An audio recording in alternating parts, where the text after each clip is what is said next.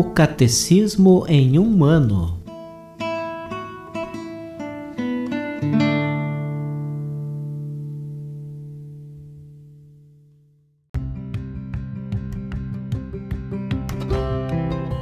Olá, eu sou Luiz Felipe, seminarista da Diocese de Ponta Grossa, Paraná. Você está ouvindo o podcast O Catecismo em um ano. Vamos ler todo o Catecismo da Igreja Católica ao longo de 365 episódios. Estamos usando a tradução em português apresentada pela CNBB em 2013, baseada na edição típica em latim. Baixe o plano de leitura que você encontra na bio do Instagram, arroba Catecismo em um ano, ou na descrição desse podcast.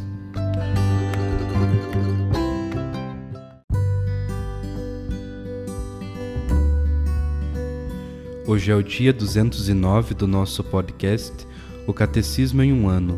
Nós vamos ler do número 1625 ao número 1632.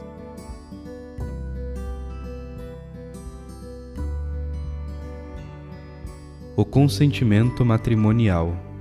Os protagonistas da aliança matrimonial são um homem e uma mulher batizados, livres para contrair o matrimônio e que expressam livremente seu consentimento. Ser livre quer dizer não sofrer constrangimento, não ser impedido por uma lei natural ou eclesiástica. A Igreja considera a troca de consentimento entre os esposos como elemento indispensável que produz o matrimônio. Se faltar o consentimento, não há casamento. O consentimento consiste num ato humano pelo qual os cônjuges se doam e se recebem mutuamente. Eu te recebo por minha mulher, eu te recebo por meu marido. Este consentimento que liga os esposos entre si encontra seu cumprimento no fato de os dois se tornarem uma só carne. O consentimento deve ser um ato da vontade de cada um dos contraentes, livre de violência ou de medo grave externo. Nenhum poder humano pode suprir esse consentimento se faltar esta liberdade, o casamento será inválido. Por esta razão ou por outras razões que tornam nulo e inexistente o matrimônio, a Igreja pode, após exame da situação pelo tribunal eclesiástico competente, declarar a nulidade do casamento, isto é, que o casamento jamais existiu. Neste caso, os contraentes ficam livres para se casar, respeitando as obrigações naturais provenientes de uma união anterior. O sacerdote ou diácono que assiste à celebração do matrimônio acolhe o consentimento dos esposos em nome da Igreja e da bênção da Igreja. A presença do ministro da Igreja e também das testemunhas exprime visivelmente que o casamento é uma realidade eclesial. Por esta razão, a Igreja normalmente exige de seus fiéis a forma eclesiástica da celebração do casamento. Diversas razões concorrem para explicar essa determinação. O matrimônio sacramental é um ato litúrgico, por isso convém que seja celebrado na liturgia pública da Igreja. O matrimônio introduz num ordo, ordem eclesial, cria direitos e deveres na Igreja entre os esposos e relativos à prole. Por ser o matrimônio um estado de vida na Igreja, é necessário que haja certeza a seu respeito, daí a obrigação de haver testemunhas. O caráter público do consentimento protege o mútuo sim que foi dado e ajuda a permanecer-lhe fiel. Para que o sim dos esposos seja um ato livre e responsável, e para que a aliança matrimonial tenha bases humanas e cristãs sólidas e duráveis, a preparação para o casamento é de fundamental importância. O exemplo e o ensinamento dos pais e da família continuam sendo o caminho privilegiado desta preparação. O papel dos pastores e da comunidade cristã, como família de Deus, é indispensável para a transmissão dos valores humanos e cristãos do matrimônio e da família. Mas ainda porque em nossa época muitos jovens conhecem a experiência de lares desfeitos que não mais garantem suficientemente esta iniciação feita dentro da família. Os jovens devem ser instruídos convenientemente e a tempo sobre a dignidade, a função e o exercício do amor conjugal, a fim de que, preparados no cultivo da castidade, possam passar na idade própria do noivado honesto para as núpcias.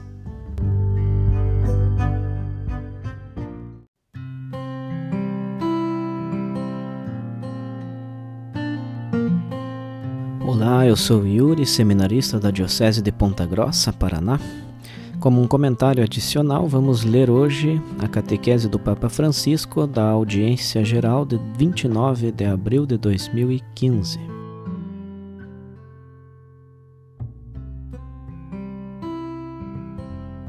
Prezados irmãos e irmãs, bom dia. Depois de ter considerado as duas narrações do livro do Gênesis, agora a nossa reflexão acerca do desígnio originário de Deus sobre o casal homem-mulher dirige-se diretamente a Jesus.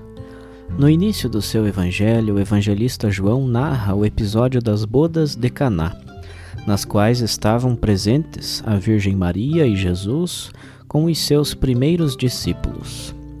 Jesus não só participou daquele matrimônio, mas salvou a festa com o milagre do vinho.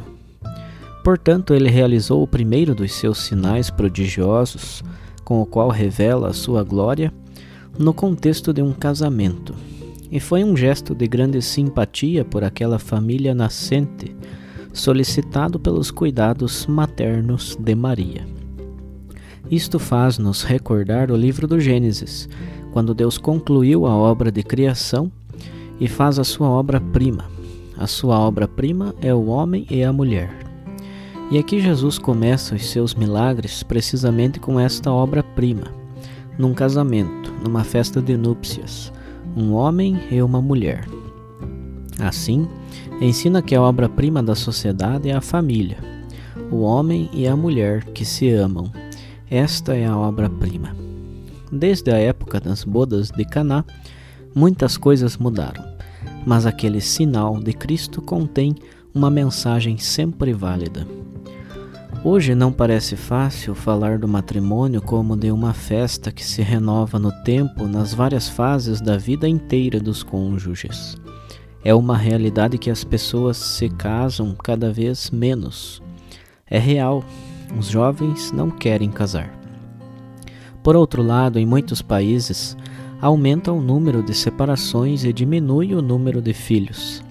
A dificuldade de permanecer unidos quer como casal, quer como família, leva a interromper os vínculos com frequência e rapidez cada vez maiores, e são precisamente os filhos os primeiros a sofrer as consequências. Mas devemos pensar nisto. As primeiras vítimas, as vítimas mais importantes, as vítimas que mais padecem numa separação são os filhos.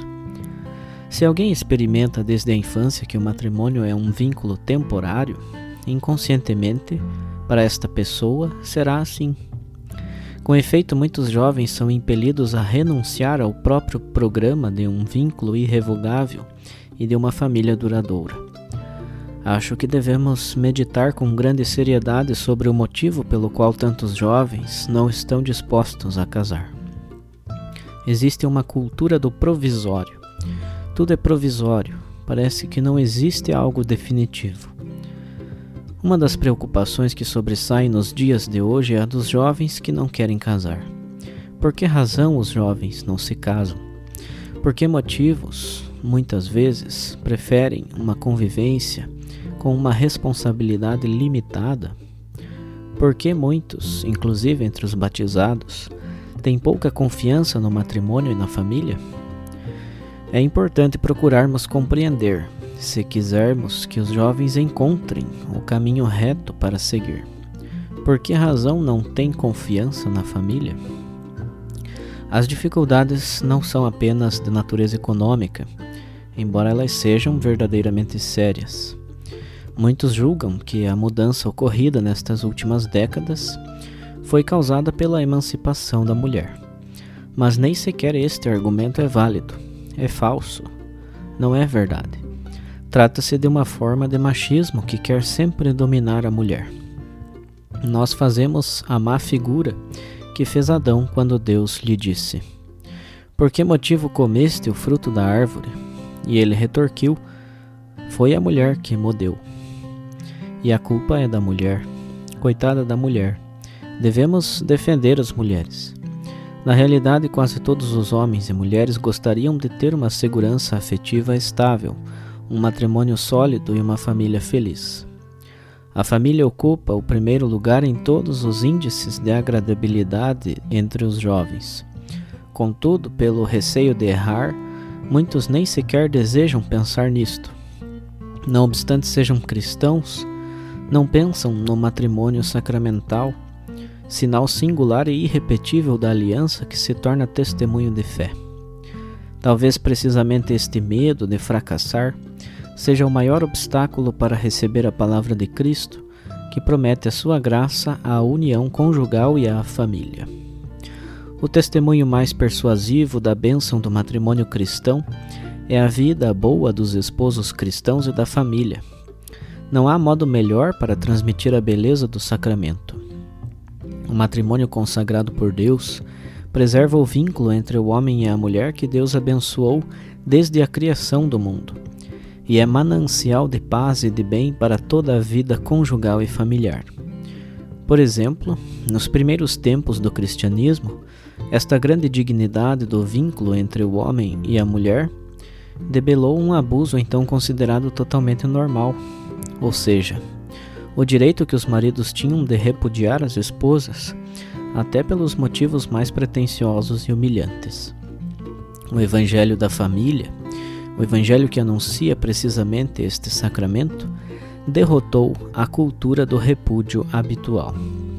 Hoje, a semente cristã da igualdade radical entre os cônjuges deve dar novos frutos o testemunho da dignidade social do matrimônio tornar-se-á persuasivo precisamente deste modo, pela via do testemunho que atrai, pela senda da reciprocidade e da complementaridade entre si. Por isso, como cristãos, devemos tornar-nos mais exigentes a este propósito. Por exemplo, defender com determinação o direito à igual remuneração por um trabalho igual por que razão se dá por certo que as mulheres devem ganhar menos do que os homens? Não, têm os mesmos direitos. A desigualdade é um puro escândalo. Ao mesmo tempo, é preciso reconhecer como riqueza, sempre válida, a maternidade das mulheres e a paternidade dos homens, sobretudo um benefício dos filhos. De igual modo, hoje em dia, a virtude da hospitalidade das famílias cristãs tem uma importância crucial, especialmente em situações de pobreza, de degradação e de violência familiar. Caros irmãos e irmãs, não tenhamos medo de convidar Jesus para as bodas, de o convidar para vir à nossa casa, a fim de permanecer ao nosso lado e preservar a família. E não tenhamos receio de convidar também a sua mãe Maria quando se casam no Senhor, os cristãos são transformados num sinal eficaz do amor de Deus. Os cristãos não se casam exclusivamente para si mesmos, casam no Senhor, a favor de toda a comunidade, da sociedade inteira.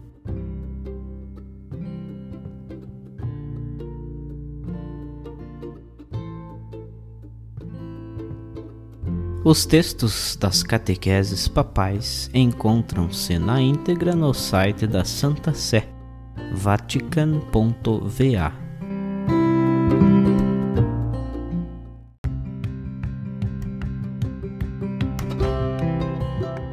Você acaba de ouvir mais um episódio do podcast O Catecismo em um Ano Continue nesse bom propósito de aprofundar o conhecimento e a vivência da fé católica e procure participar da sua comunidade. Rezemos por todos que estão fazendo esse caminho de leitura do catecismo.